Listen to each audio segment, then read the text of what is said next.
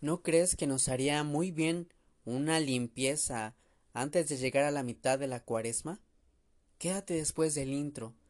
Te compartiré algo que he reflexionado y podría servirte. Hola, ¿qué tal? Bienvenidos a La Barca, una presencia misionera de la Iglesia en el mundo digital, un espacio para la lectura orante de la palabra que nos lanza a la misión. Ven y sé protagonista de la construcción de la civilización del amor.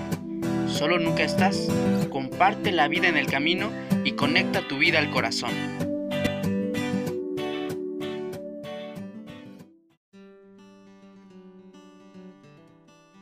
Hola, ¿qué tal amigo de la barca? Bienvenido a este episodio. Te saluda Miguel Betancourt y aquí seguimos. En este camino, en este tiempo cuaresmal, queriendo renovar la fe, la esperanza y la caridad. Así que conectemos la vida al corazón. Y así nos situamos en ya la tercera semana del tiempo de cuaresma. Para el domingo la liturgia nos ha propuesto meditar un pasaje del evangelista San Juan. Pienso una imagen o una escena fuerte puesto que estamos acostumbrados a pensar en Cristo sereno, cercano a la fragilidad humana. En cambio, en este pasaje parece encenderse el enojo de Jesús, quien entra en el templo de Jerusalén y encuentra ahí a los vendedores y cambistas, que habían convertido la casa de oración en un verdadero centro comercial. Dice el texto, Jesús entonces hizo un azote de cordeles y los arrojó con palabras encendidas. Quiten esto de aquí, no conviertan en un mercado la casa de mi padre. Qué fuerte. Seguro con tanta autoridad, firme y cierta. Sin embargo, no faltaron estas otras personas que cuestionaban a Jesús y le preguntaban por qué tenía tal actitud qué signo podía mostrar Jesús para decir que podría obrar de tal manera. Y es que ellos esperaban una señal divina, prodigiosa, que acreditara a Jesús al menos para decir estas palabras, a lo que Jesús responde. Destruyan este templo y en tres días lo levantaré. Este versículo 19 es central en el capítulo segundo de San Juan, en este pasaje que estamos meditando. Y todavía ellos siguen replicando. 46 años nos ha costado construir este templo y tú lo vas a levantar en tres días. Claro, ahora nosotros sabemos que ellos no habían comprendido que el Señor se refería al templo, pero el templo vivo de su cuerpo, que sería destruido con la muerte en cruz, pero que resucitaría al tercer día. Por eso habla de en tres días. Más bien cuando resucitó ya después de entre, entre los muertos, como comenta el evangelista, es cuando los discípulos se acuerdan de estas palabras que había dicho Jesús. Y entonces dice el versículo 22 que los discípulos creyeron en la escritura y en esta palabra que se había dicho. Pues bien, esta es la imagen, el pasaje que estamos llamados a contemplar. Yo quiero destacar ahora contigo dos cosas, una imagen y una palabra.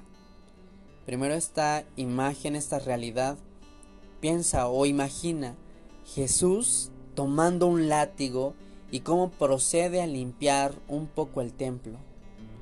Y luego la frase, la palabra, que está ahí al final de este pasaje seleccionado, donde esta, estas personas que rodean esta muchedumbre creía ya en Jesús, dice el texto, pero Jesús no se fiaba de ellos, porque los conocía a todos y no necesitaba el testimonio de nadie para saber sobre un hombre, porque él sabía lo que hay dentro de cada hombre. Así dice el versículo 25. Él sabía lo que hay dentro de cada hombre. Lo resalto, lo destaco, porque me parece muy cierto. Y para ello un ejemplo, al menos a mí me, me ha venido bien para pensar en cómo a veces tenemos necesidad de limpieza y por más que guardamos o quisiéramos esconder algo, la verdad es que al final termina dañando o lastimando o pudriéndose como el caso que te quiero contar. Yo no sé si te pasó cuando era niño o si te pudieras imaginar esta historia, pero la verdad es que pienso que es un tanto común cuando éramos pequeños, íbamos a la escuela y entonces ya sabes, mamá ponía para el lunch una torta, un sándwich, algo para el recreo y con cuánto amor seguramente que lo hacía. Pero ya sabes, no falta el niño travieso que se la pasa jugando en el recreo, que no se come su sándwich, o el niño descuidado, el melendroso, que no siempre se termina en aquella torta, y entonces se quedaban con ella o con algún pedazo, y ahí era fácil, ¿no? Tenerlo envuelto en servilletas, en alguna bolsita, y guardarlo de nuevo en la mochila. Hago una pausa porque dentro de mi mente alguna risa o carcajada quisiera venir por la memoria de, de algunos momentos presenciales. Y, y yo no sé si, si, a ti te sucedió, pero como buen niño que olvida muchas cosas, este que guardó lo que sobraba, sus residuos, en la mochila, lo más probable es que llegando a casa ni se acordara de lo que tenía ahí. Y espera, lo peor del caso es que puede pasar un día, dos días, una semana, hasta que la mamá hacía revisión de la mochila, la encontraba y bueno, seguro que era ocasión de un buen jalón de orejas. Claro, con suficiente razón. Este puede ser un ejemplo muy simple, pero vino a mí esa imagen ante la escena de Jesús que encuentra un alboroto, un circo económico en el templo y efectivamente ve la necesidad de poner orden. Hay necesidad, hace falta purificación y limpieza. Algo que podría ser parecido al título de este episodio, un sanitizante espiritual. Porque cuántas realidades de nuestra vida, no solo las externas, necesitan de una buena limpieza antes de que se acumule el cochambre o qué sé yo. También necesitamos algo al interior. Así como sacamos la basura constantemente o como nos bañamos diariamente, quiero pensar, como así los platos o la ropa cada vez que se ensucian, es necesario lavarlos. ¿Cuánta más limpieza necesitamos en nuestro corazón, en nuestra mente? ¿Cuánto sanitizante sería necesario ante relaciones tóxicas o ante rencores y amarguras que aún están ahí guardados y atorados? Paréntesis. ¿Cuándo fue la última vez que te confesaste? Sería bueno pensarlo. Y en fin, cerramos el paréntesis diciendo que nosotros no podemos engañar a Jesús. Él nos conoce por dentro. Regresando a este texto de San Juan, se añade que justamente conociendo el interior de cada hombre, Jesús no se fiaba de estos grupos que parecían, sí, cumplidores de la ley, pero que habían tergiversado el sentido y el uso del templo. Jesús no se fiaba ya de ellos. Y esta puede ser una buena pregunta a la mitad de Cuaresma. ¿Puede fiarse Jesús de mí? ¿Puede fiarse Jesús de mí? ¿O tengo yo alguna doble cara? ¿Tengo algo escondido, encerrado, que se está pudriendo, que huele mal? ¿O que se ha convertido en mi ídolo o en mi negocio bajo el pretexto de estoy en el templo cumpliendo la ley? Jesús conoce todo lo que está dentro del corazón humano. No podemos engañarlo. Y pienso que nos haría muy bien que hoy, por ejemplo, nos decidiéramos y dejáramos entrar en nuestro corazón a Jesús para decirle, Señor, mira, hay cosas en mi interior que son buenas, pero hay otras cosas que tal vez no lo son. Jesús, estoy lastimado o traigo esto guardado y ya me está haciendo daño. Ya huele mal, tiene mal aspecto. A Jesús no le espantaría ni le asustaría si nosotros mostramos algo roto o que se está descomponiendo. Si tú le dices a Jesús, me considero o estoy pasando por una situación así, mi pecado es esto que traigo guardado como como algo que, que me está haciendo daño, de verdad que Jesús estaría muy dispuesto a que te deshicieras, a que sacaras, a que tiraras a la basura esto que ya no funciona. entonces ponernos en una situación nueva y distinta. Ojalá que si en nosotros está el interés o el reconocer algo que ya no nos hace bien, nos mostremos sinceros delante de Jesús. Porque esto puede sucedernos cuando nosotros revisamos nuestra vida. Hay muchas cosas que no ocupamos, que se llenan, así como la galería en el celular que puede llenarse de tantas imágenes, texto que son spam, basura. ¿Cuánto más necesitamos liberar espacio en nuestro interior? Así como Jesús encontró este templo lleno de otras cosas secundarias, externas, suciedad en el comercio, en los vendedores.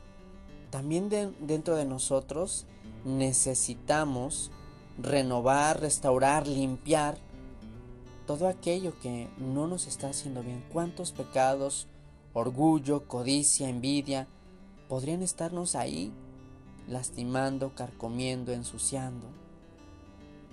Y entonces si nosotros entramos en la dinámica de querer una purificación, continuaríamos un diálogo tal vez con Jesús pidiendo que nos limpie, que venga a limpiar nuestra alma, que Él venga ya no con un látigo de cuerdas, porque su modo de limpiar ahora del Señor es con su misericordia. Por eso te pregunto, ¿permitirías tú que Jesús haga un poco de limpieza en tu vida? Podrías decir, tengo miedo de que me reprenda, pero Jesús no reprende más. Jesús hará limpieza con ternura, con misericordia y con amor. Y creo que eso es lo que todos necesitamos. Por eso te invito a que incluso hagas un examen de conciencia, qué necesito tal vez revisar en mi historia, qué límites poner de qué deshacerme, qué quitar que ya estorba, que se está pudriendo, que lo guardé en un cierto modo, pero ahora ya no es útil, ni está bueno, ya no está en buenas condiciones. Y entonces le digamos, Señor, quito esto de mi vida, porque además reconozco que esto me aleja de ser una buena persona y de ser fiel a ti. Por ello, te invito ya terminando este episodio a un trabajo personal de a con el Señor y a un proceso constante de conversión.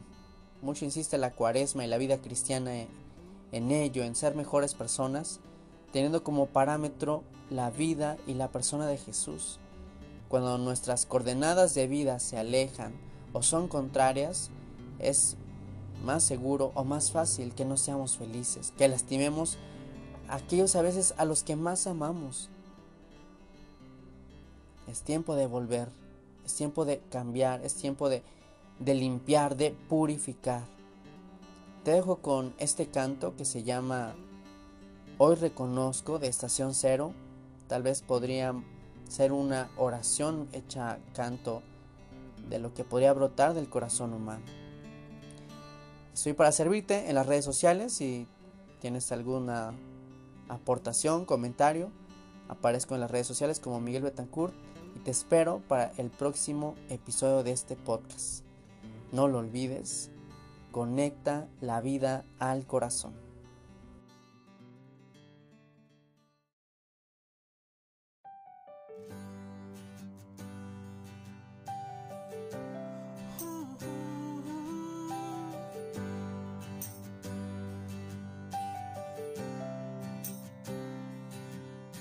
Mi voz se hace frágil. Fui débil al llamarte, hoy mi voz se hace canción para ti, Jesús. Hoy desarmo mi corazón, hoy me rindo ante ti, hoy te pido perdón, hoy mis ojos no brillan, solo quiero aceptar que te he fallado, Señor Jesús. Hoy desarmo mi corazón, hoy me rindo ante ti, hoy te pido perdón, hoy reconozco que tu amor es infinito